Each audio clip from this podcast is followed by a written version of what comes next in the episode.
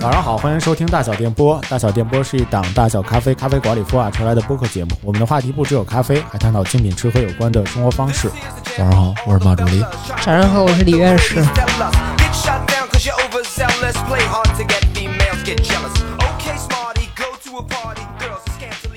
哟，今天李院士 哎，我还来了，别装了，我就是刚刚一起录的 嘛。不，但你今天介绍你自己是李院士，所以我们这一期又是一期的大小研究院的节目。对，我就很久没有上课了，研究类的节目，我的学习委员又可以 也可以休息一会儿了，是吗？ 今天其实也不是一个特别正经的一个，但是我是因为前段时间放假，又重复了很多我很爱的谍战的电影，间谍系列。特工系列，然后我就发现了其中的有一些神秘的地方。我发现特工三件宝：废楼、天台、咖啡馆。没有美女吗？你怎么这样呢？有可能美女，美女就是情报人美女是员废啊榜。这咱现在还好这个呢， 你现在有点不对劲啊，不对劲你知道儿了。怎么回事儿？所以说，今天大小研究院，我们来聊一聊重要的情报集散地，那就是咖啡馆。其实我们上次在很久很久以前做那个咖啡馆摸鱼系列的时候，啊、我们其实就已经发现，在实际生活之中，那里是一个非常重要的情报集散基地，嗯，是的，对吧？总有一些重要的信息小道往我消息耳朵里钻，对对，哪个老板又倒闭了，你怎么这 样呢？又 跑了，啊而且我前两天他们还开玩笑说，那个我们朝阳区是军情六处，朝阳区是朝阳区军情六处啊，就是很多朝阳群众都去那儿去聚集去了，上那儿举报去了。对啊，开玩笑，我当时就听了，我就觉得很有意思。哎，而我且特别想知道他们都带着红箍去举报吗？那不是我们朝阳群众不需要这一些 buff 类的东西就可以去做你一知些。道朝阳群众的红箍都是明显都写出来“朝阳群众志愿 者我们的红箍都刻在心中，好吗？没错。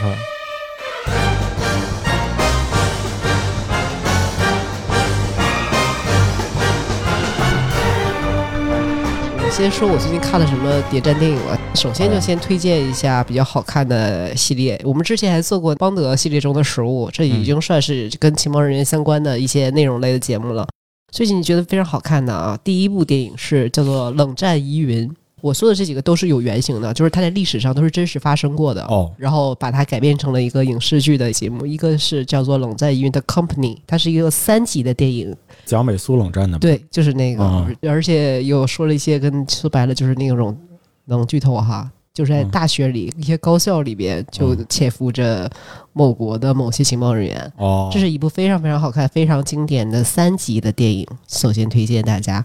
接下来就是大家可能了解谍战电影，就都听过这个郭将裁缝士兵间谍，其实哦就是他们的绰号 nickname，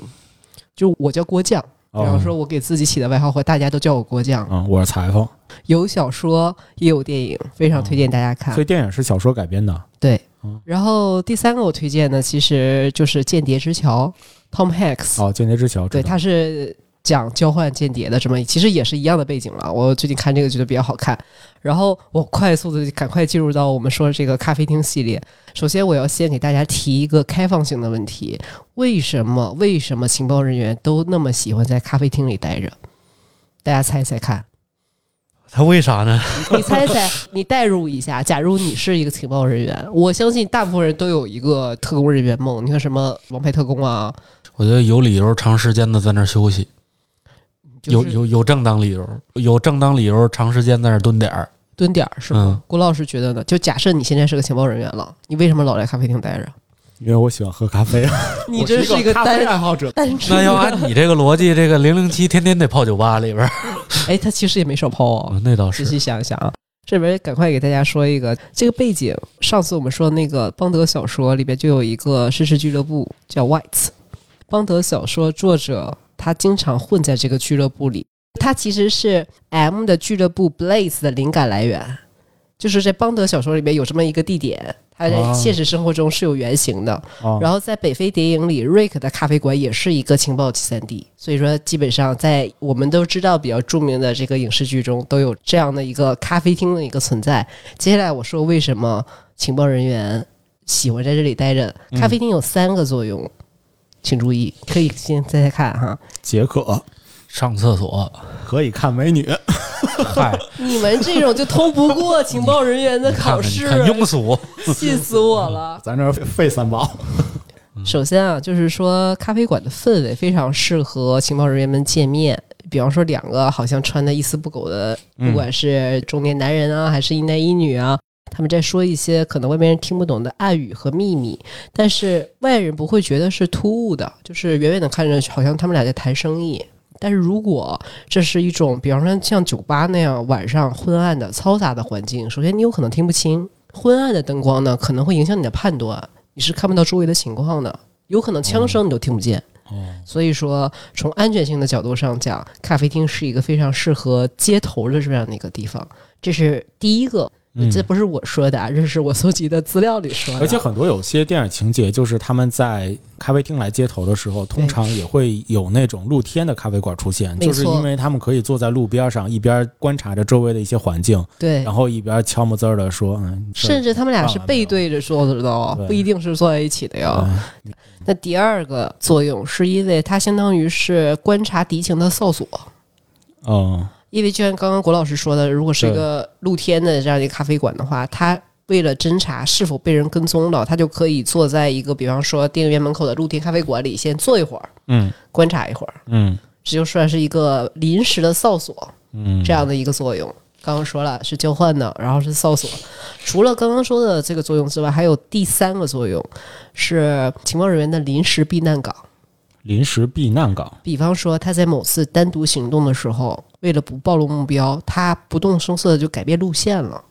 比方说，他发现有人跟踪他，”哦，或者他发现周围的情况不对，他就一下就折到咖啡馆了。大家总结影视剧里边咖啡馆里的作用，主要是这三个。而且我觉得临时避难就是你当做一个逃离现场的过程中的一个中转，其实非常合适。我完全就是咖啡馆，它既是一个可以待的时间很长，又可以待的时间非常短的一个对地方。对就你在那个地方放一个包啊，或者是别人递给你一包其他的衣服啊什么的，你其实可以快速的拿走，点一杯咖啡，然后之后就拿走。古老师这就很懂，而且像哨所的那件事情，嗯其实你让我一下子就联想到一些香港电影。就你看香港电影，他们主要演的是什么？他们主要演的是那种两个帮派的冲突，所以以得一定得堵在一个地儿，之后两个帮派开始互相斗殴吧、打啊什么的这种的嘛。巷战。所以你看，香港电影里面就是通常像这种传递情报啊，或者是当做哨所去用的这个场所，一般都在港式茶餐厅嗯或者是在餐厅里面。为什么？是就是首先你要进到很里边，在一大桌里边一边吃啊一边什么的。但这个时候你会一边吃一边观察着周围的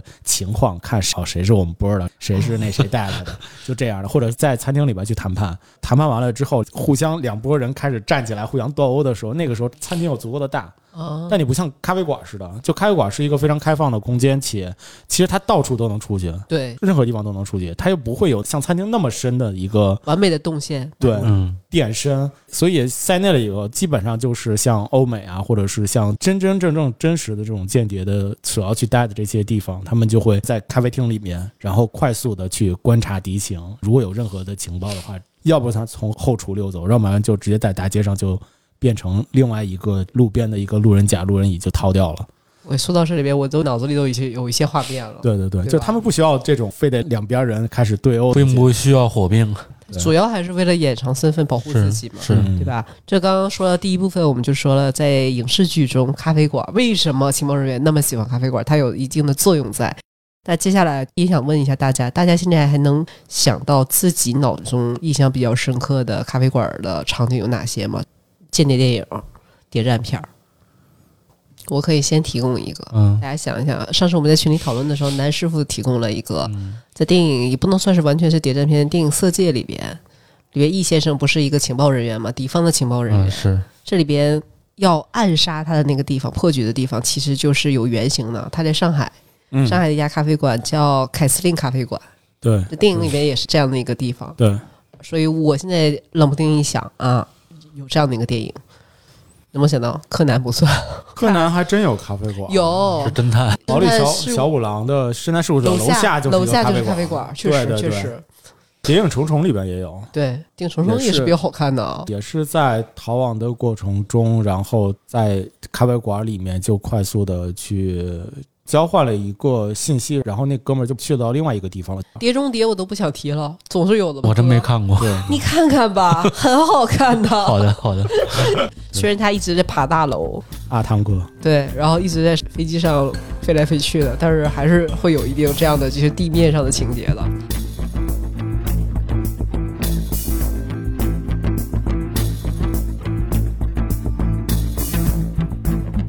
然后接下来给大家分享一下，可能大家不容易获得，但是我是从互联网上找到的一个现实生活中的比较奇特的咖啡馆，给大家分享两个媒体报道啊。首先，某国外媒体九月三十号报道，中情局地下有一个隐姓埋名的星巴克，然后呢，在这里出没的收据上都没有星巴克的字样，而是写着一号店，就他没写自己的 Starbucks，就是我们那个小便签啊。然后，中情局的职员习惯的把这家店叫做秘密星巴克，在这里喝咖啡不能积分，以免泄露信息这里边的客户的信息。嗯所以说这哦是就跟我们外边的这个星巴克不太一样了。对，然后另外一个就是这一个媒体报道上说，表面上看就是一个普通的星巴克店，然后里边的陈列是这样的：金色的木头椅子和桌子，烤箱里放着蓝莓、山莓烤饼。这家 二十四小时营业的星巴克里边，香草拿铁和柠檬棒蛋糕白天最受欢迎，星冰乐和意式浓缩咖啡是晚上晚班人员的最爱。也说这家可能是全美最繁忙的星巴克店。来这里喝咖啡的人往往是经济学家、工程师、地理学家等等，他们不是在收集情报，就是在策划保密行动。许多中情局内部的特工的工作调动都是在这儿任命的。哦，对他们白天在这里碰头，他们用的杯子往往写了一个名字，以免混淆。但是这些人呢，都只会用一个化名，嗯哦，就不是像我们大拉拉的在什么星巴克系统里边就把你的名字 古给你古写先生，写先生。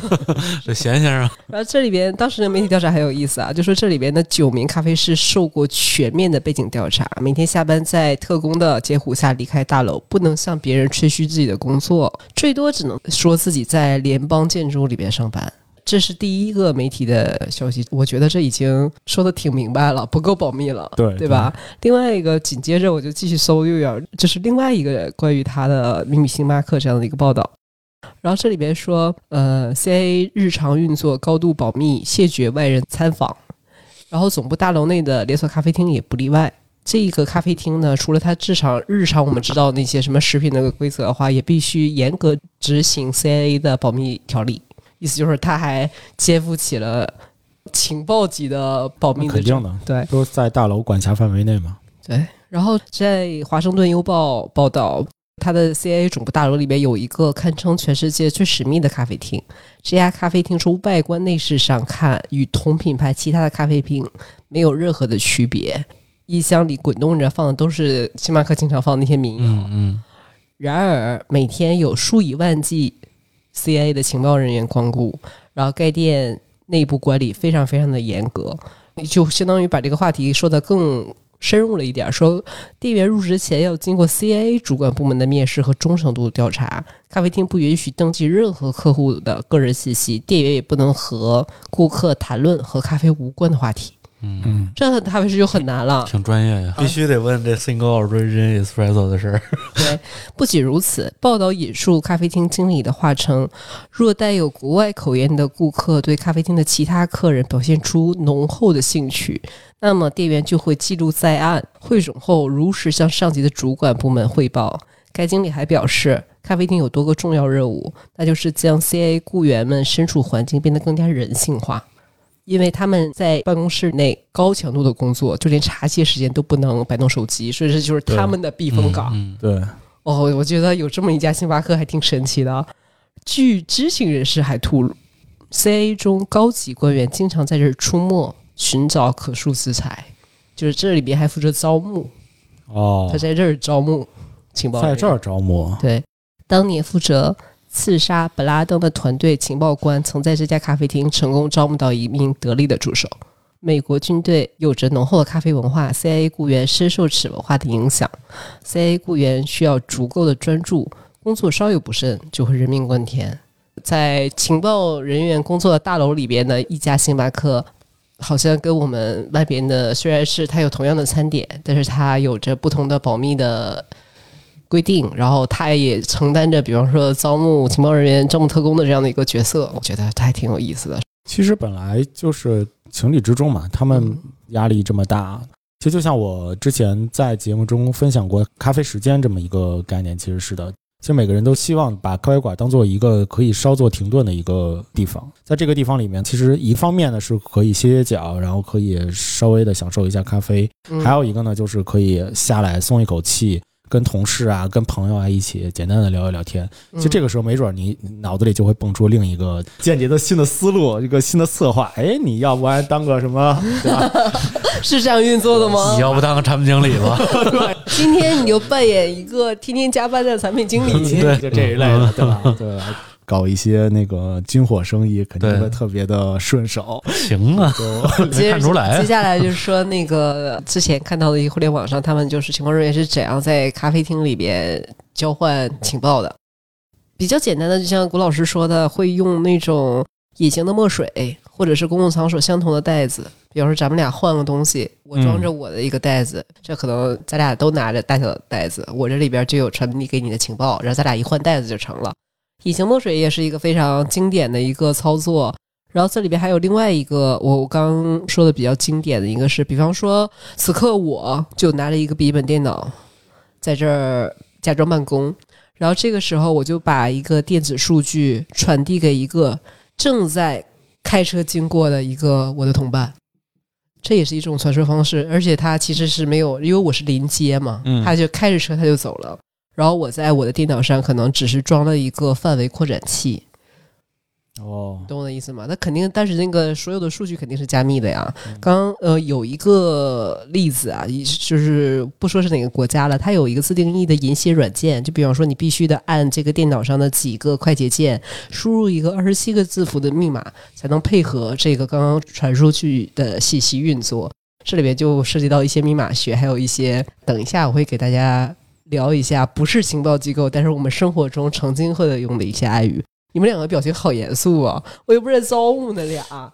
没有没有没有， 主要是怕 人逮我们俩，你要认真的听。你是怕这个节目没 了是吗？也没有，就是怕我没了。没有没有没有没有，别害怕啊！然后这边有一个比较有意思的，算是译文嘛，就是历史上桂林的第一家咖啡厅其实是一个女间谍开的，嗯，她、哦对她就是在这个地方是利用美色搞情报，哇，这是真事儿吗？这当然是真事儿了。对，这是我可以把这个链接放到 show notes 里边。它是在一九三九年，就是抗日之前，这家咖啡厅的名字叫天鹰咖啡厅，天空的天，雄鹰的鹰。三九年啊，抗日战争的时候，就是谁也没想到，咖啡厅的老板是一个日本的美女间谍，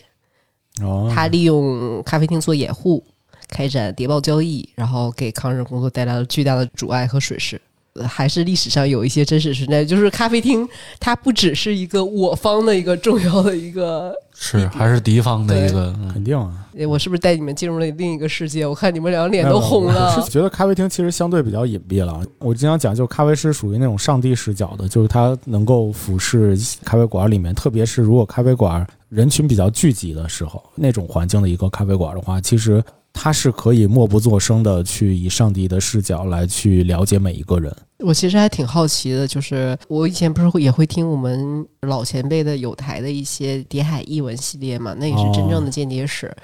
嗯，里边就说到，其实你看到的这种情报人员，他们就有点像公务员的运作，嗯工作其实比较枯燥，不是像我们想的那种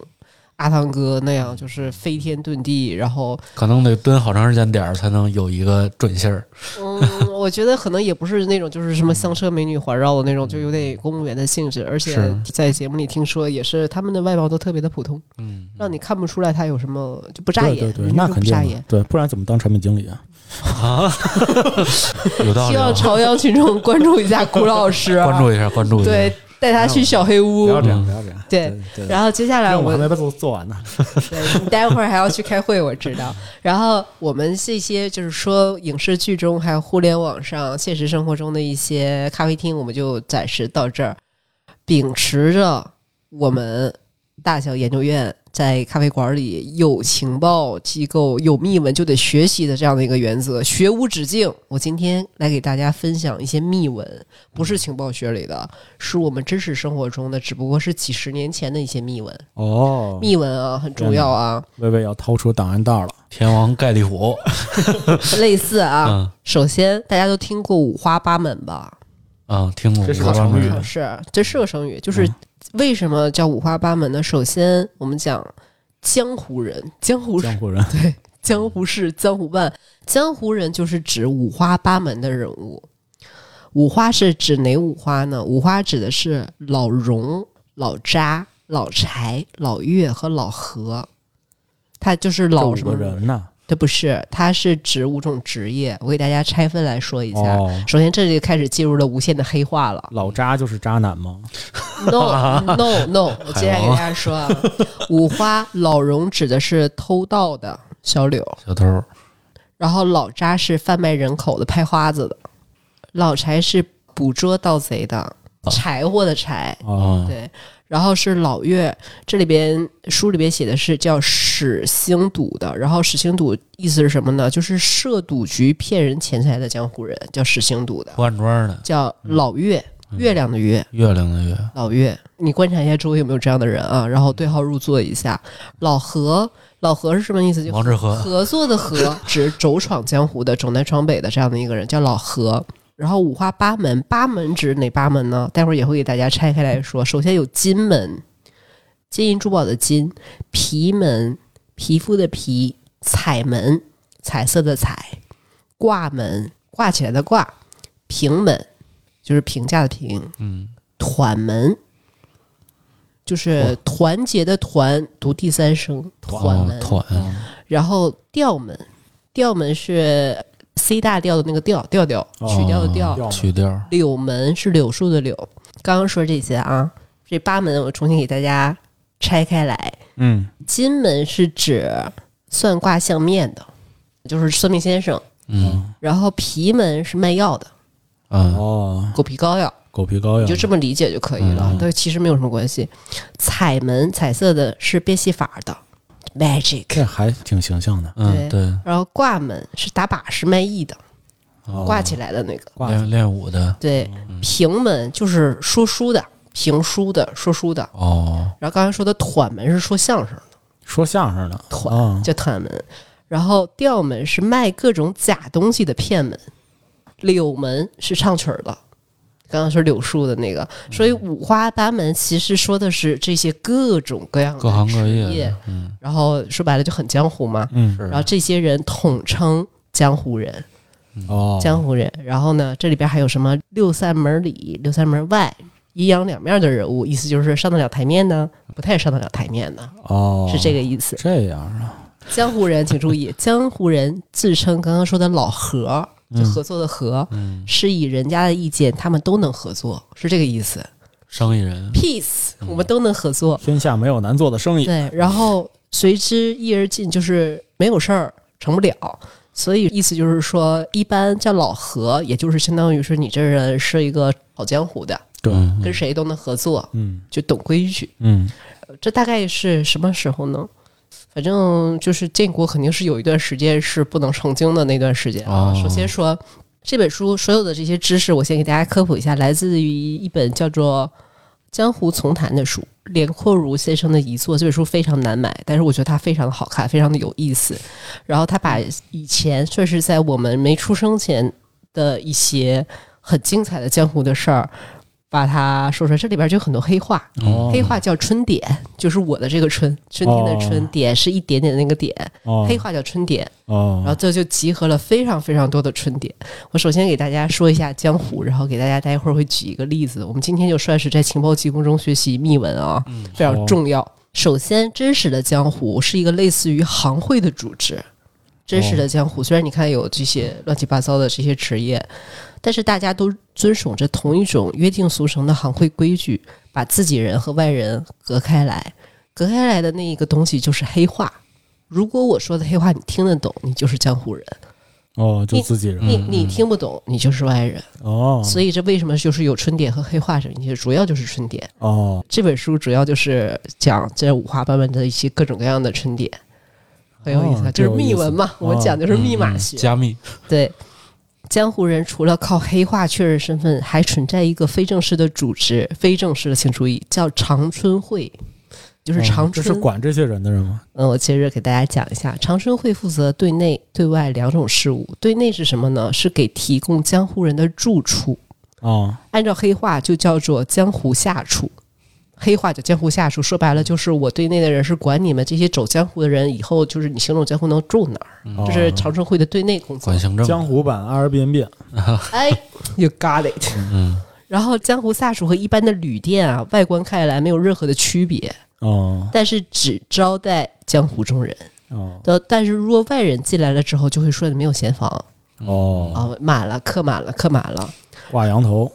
若是江湖人，不管有没有闲房，愣往里边走。哦肯定能有地儿能住上。就算没地方的话，大家凭义气也给你匀个地方。哦，这就是江湖下处。还真是。对就是我们家那边有几个洗头房，就能理发，哎我不能理发。哎呦，你你这走是不是都亮了小红小红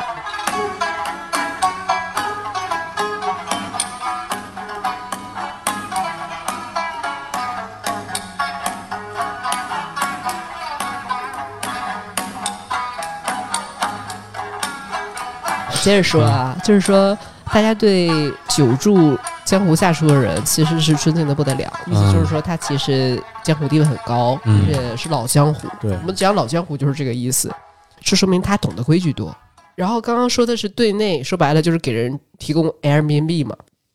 长春会的对外职责就是按照我们刚刚说的那个八门八门生意选出自己的领袖，记得那八门吗？不就是嗯金皮彩挂、平团吊柳？嗯对吧？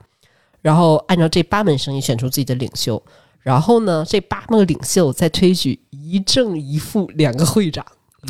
负责对外事务，所以这是一个松散的组织啊。嗯首先，会长必须是江湖中名望非常高、义气最深厚的人，就这个人行，嗯嗯，大家都服他。事儿上见吧。就是除非犯了大错，他被轰下台了，或者自己撂挑子不干了，他的任期是不设限的。啊就这个会长是这样的，就是我们看那个叫什么，就是梁朝伟演的那个哦，一他代宗嗯师，对他的那个就有点像是别人选出来地位最高的那个啊管这事儿啊，就有点那个意思啊。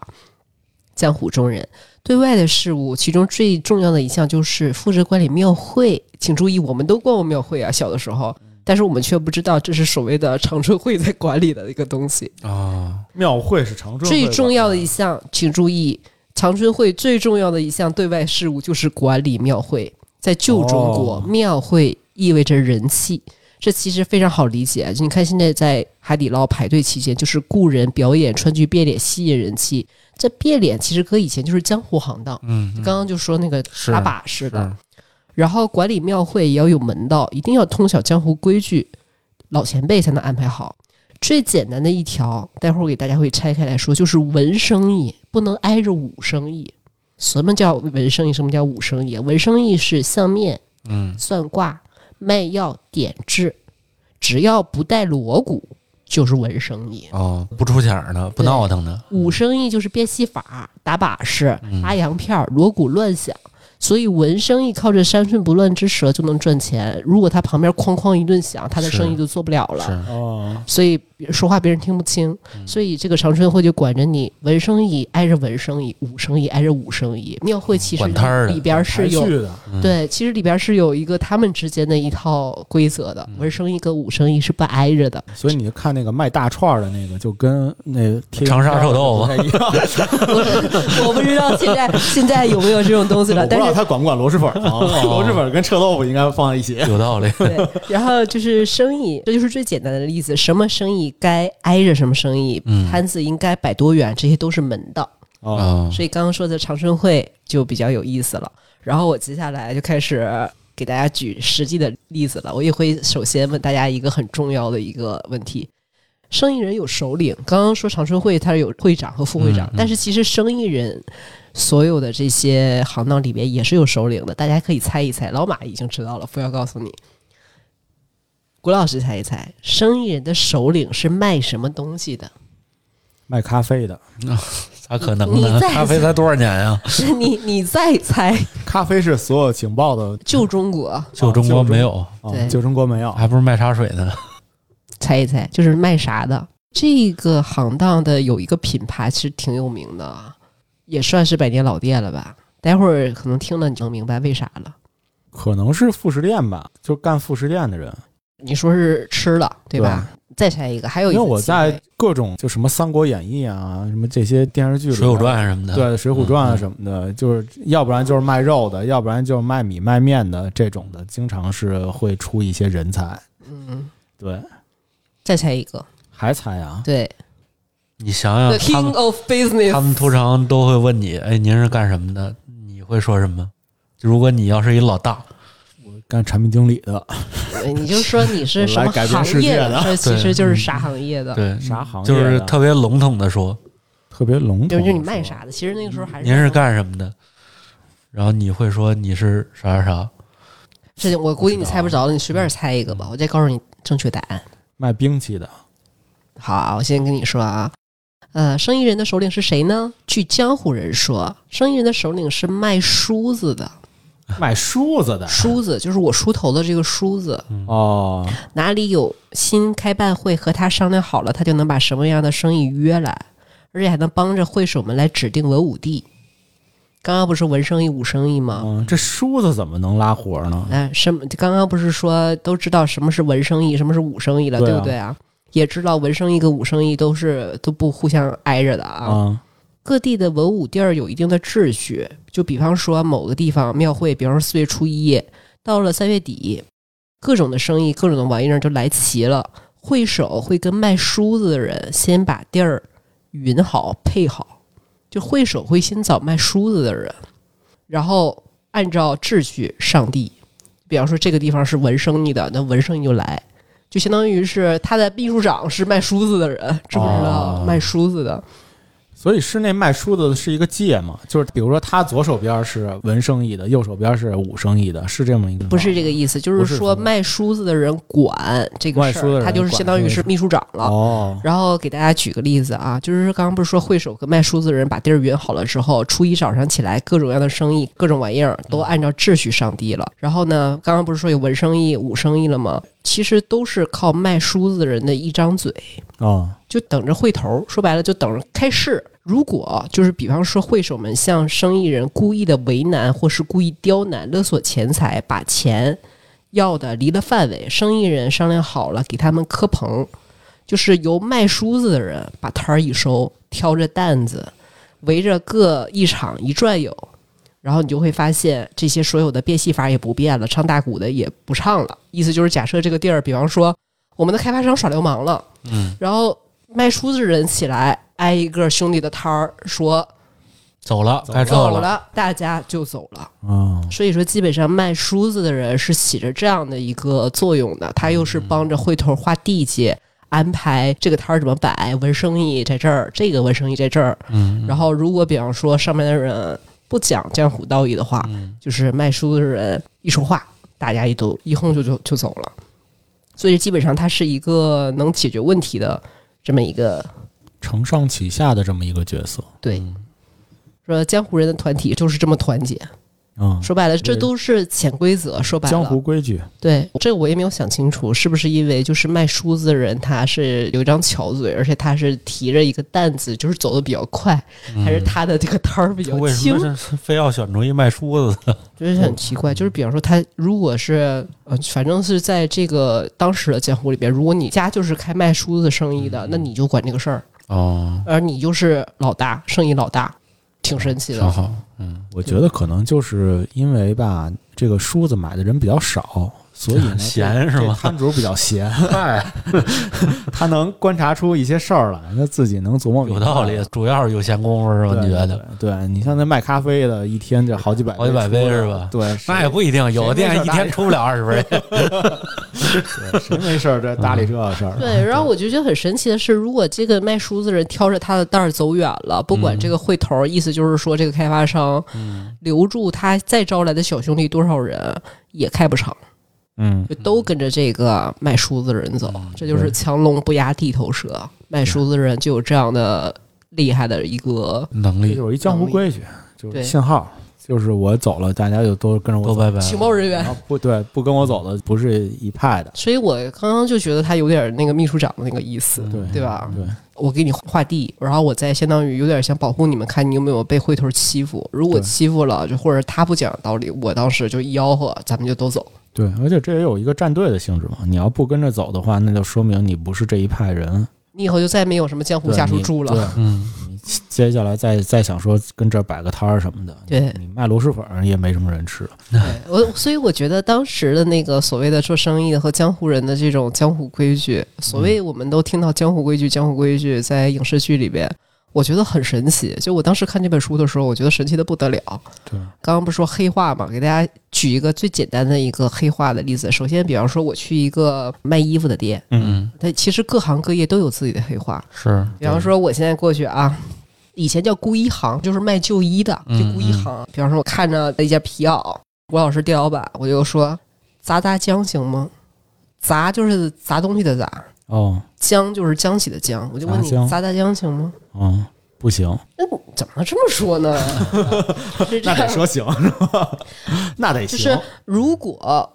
走到那儿，有人听到我说这话了，嗯就知道我这是行话，我是懂的。嗯，砸浆是什么意思呢？砸浆就是能不能讲讲价钱，唠唠价钱，嗯嗯能不能便宜便宜？嗯哦但是我不会直接跟你说能便宜点儿吗？嗯我在你这个估一行，我就会说能砸砸浆吗？哦，那其实肯定是重量，对吧？应该是就没那么重了。我猜想就是这个字面意思是这样的。嗯，这样的话这价儿就谈下来了。然后熟人都是对对 对嗯你要圈儿里人对然后这个时候，估一行的人会这么说：“先生要炸浆，咱能砸摇个旗，多了就不成。嗯摇个旗是当时一块钱的调侃的话，叫摇个哦旗。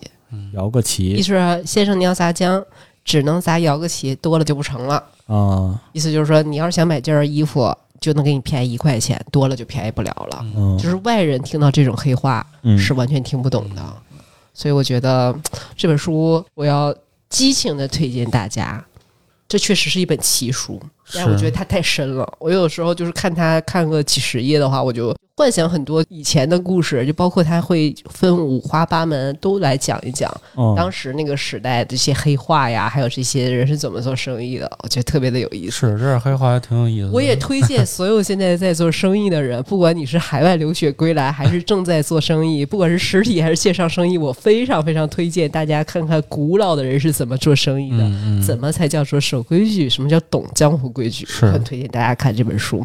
我们扯远了，我们今天研究了一些比较重要的过去的秘闻，嗯对吧？刚刚说的杂江，包括以前现在我们开玩笑说，为什么管北京的漂亮姑娘叫果儿，嗯也是一样的。这就是他们当时的春典，哦，只不过当留时的黑话对留下来的东西很少了。我可以给快速的给大家再来一点儿。果儿是哪个果儿啊？哎，你不知道吗？就是水果的果儿，对啊，你看这就是老江湖， 我的人设呀，你的人生就没了。就在这期 好了，的，崩了。啊，这里边我快速的说一个，就有管男子调侃叫孙石，就是孙悟空的孙，嗯食物的食，媳妇儿叫果实，就刚刚我们说的果，哦，就是女孩儿嘛，嗯果实，老太太叫仓果。就是仓果仓嗯苍白的仓，老了的老太，大姑娘叫江斗，小姑娘叫斗花子，嗯小男孩儿叫枕磕子，然后老母亲管母亲叫魔头，反正就有很多很多。哎，这里边可能不太好，但是可以说一下，就是当时管那个妓女叫库果。啊库就是仓库的库，就是就是果，这样我理解来就是女生有果的这个意思。哦管女仆叫斩果，哦，就是当兵叫海冷。刚刚说那个管偷东西的叫老荣嘛，嗯，对，大概就是这个意意思。管做官的叫冷子点儿，管大官儿叫海赤子。 对，就是反正就是有很多 很多这奇，些名儿还真挺有意思。对，就是说你要懂这些所有的话，你嗯才是江湖中人。你知道，就是你得读了这 考个四级，你读了这本书，你就会觉得天王盖地虎是一个多么小儿科的事情。对对呃对，突然想起来，我最早先在麦当劳是没有这套这个点单体系的，就是我们当时就是点点完之后给，那可能客人就在前面等，那可能就麦当劳，我不知道是不是只有北京有这套黑话啊，至少都是通用的，就是我都会听到。就比如说后边只要一喊牛肉饼当了，前面就集体都说好的没问题。哦就是他们这个当就是宕机的当，哦，宕机的的，宕机的当，就是说这东西没了。明白了，没了啊这东西没了，他会特地告诉你这东西当了，然后所有人都一脸懵，然后你自己心里就有数了。前面点单的就开始不点牛肉饼的东西了，哦，就开始推荐炸鸡类的东西了。那比如说，有的人会说什么什么东西好吃，那就证明这个东西补多了，啊，就炸鸡炸多了，得赶紧卖了，要不然快到保鲜期了，明白了，就是该走了。哦，对，哇哦，所以也有可能就是当时限于这个点单这个路数，因为离客人太近了，有些话不能直接的让客人听到，就是说，哎，我这东西炸多了，赶紧卖呀，啊那肯定就没人买了。对上赶着不是买卖吗？当年的麦当劳会有一些黑话，咖啡店里有这种黑话吗？咖啡店里先努力一下，我好想知道一两 个。 咖啡店里问问萃取参数， 三十，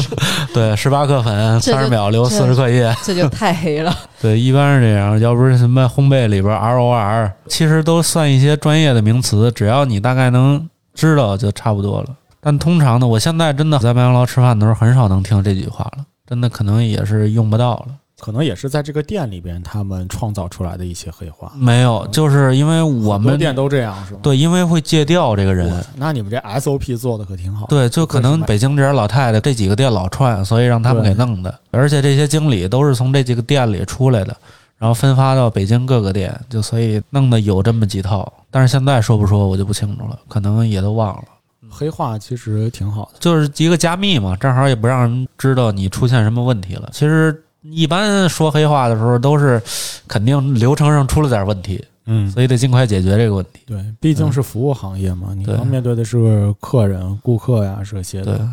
嗯，说一些黑话什么的，其实可以规避一下风险。对规避啊风险。会从更明天有开用始，别人不跟我提杂交，我就不给人家打 折。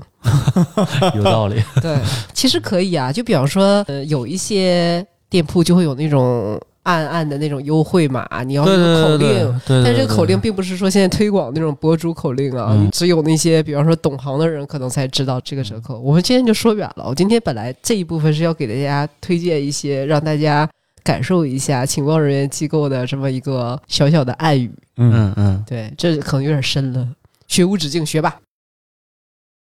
小小的纸儿啊，四四方方，东汉蔡伦造纸张，南京用它报仇啊端，北京用它来报文章。鼓掌这一件那个皮袄啊，原来是当儿当，不错。最后一部分啊，哎，今年的那个维也纳新年音乐会你们都看了吗？我听了。听了吧？我听了特别棒吧？嗯嗯今年还挺好的。对，然后因为我是刚好今年我们在那个聊这个维也纳音会的时候，突然之间想到可以放在这一部分来说。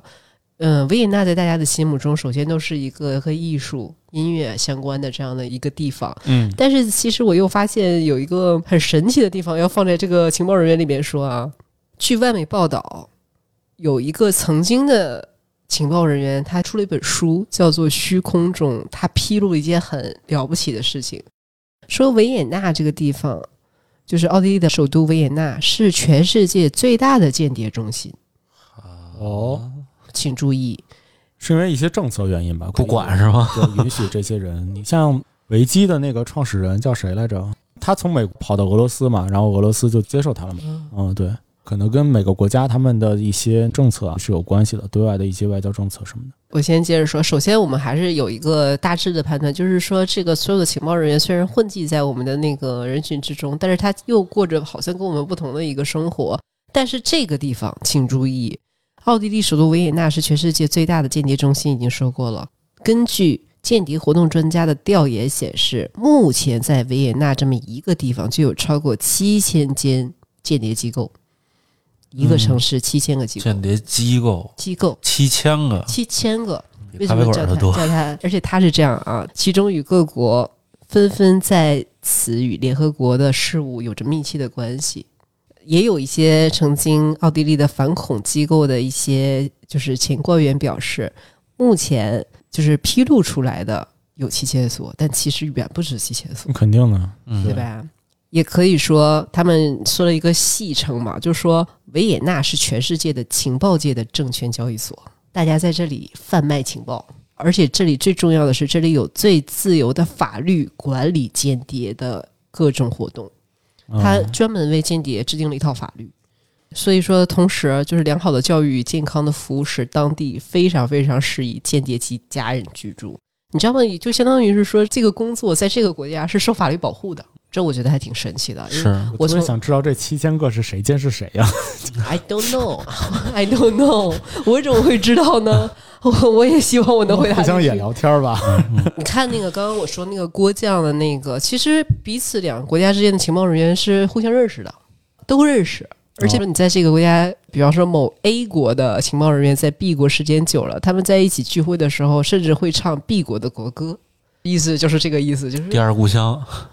我觉得我很难能理解，因为我是一个普通人，我理解不了他们的这种就是奇特的经历和他们之间的这种情感和他这么怎么看待自己工作的这么一个方式吧。但是我只是从影视剧啊，或者是比方说一些文学作品里面就能窥见他们好像是我不知道在信仰上跟一般人不太一样，我能这么理解吗？嗯，就或者是我觉得他和间谍，就是我们所想象的那个间谍，其实可能他们的分工还是有一定区别的。嗯，就他们可能就是那种很纯粹的情报人员，就他们就是一个把信息去传递，就自己就是个传递工信息工具人儿。我们臆想中的间谍总是那种上天入地都可以，对就你想工作中，然后而且对对，其实工作中有很多就是那种他不担责，嗯但他只是只是去传递信息的，或者是把一些上边派来的一些事情传递给下边的人，只是作为一个接口人的一个角色。对，我感觉可能奥地利更多的是这样的一些人，他们的作用就是更快的把这些信息散布出去， I don't know，对对，就类似这种的。比如说很多的企业家、政治家去做事情，也会比如说散布一些假的消息，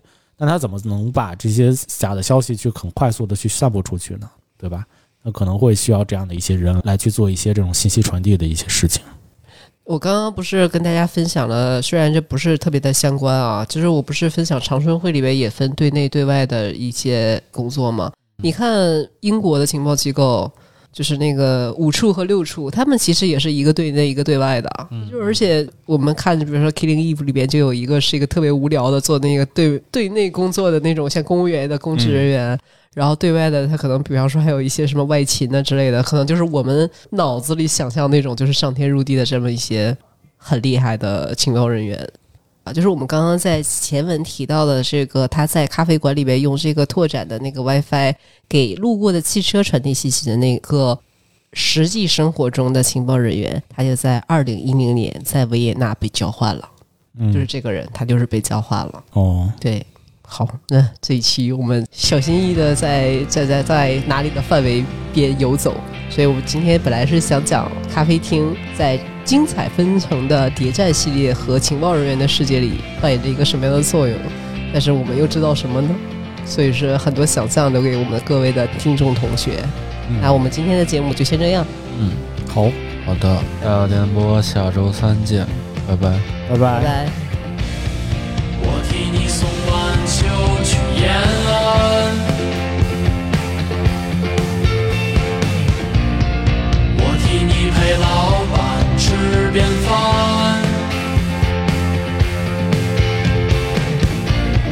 等我回天津百货看，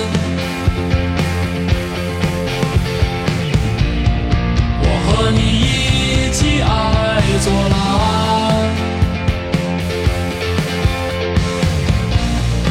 我也想从重庆走延安，我也想抱着渔农装带山，我也想重回海河天津站，我也想梦中念左蓝。你们编织在华北的浪漫。陈可我在小卧室的天花板。你那峨眉峰埋葬在对岸，我还伸出写满了不甘。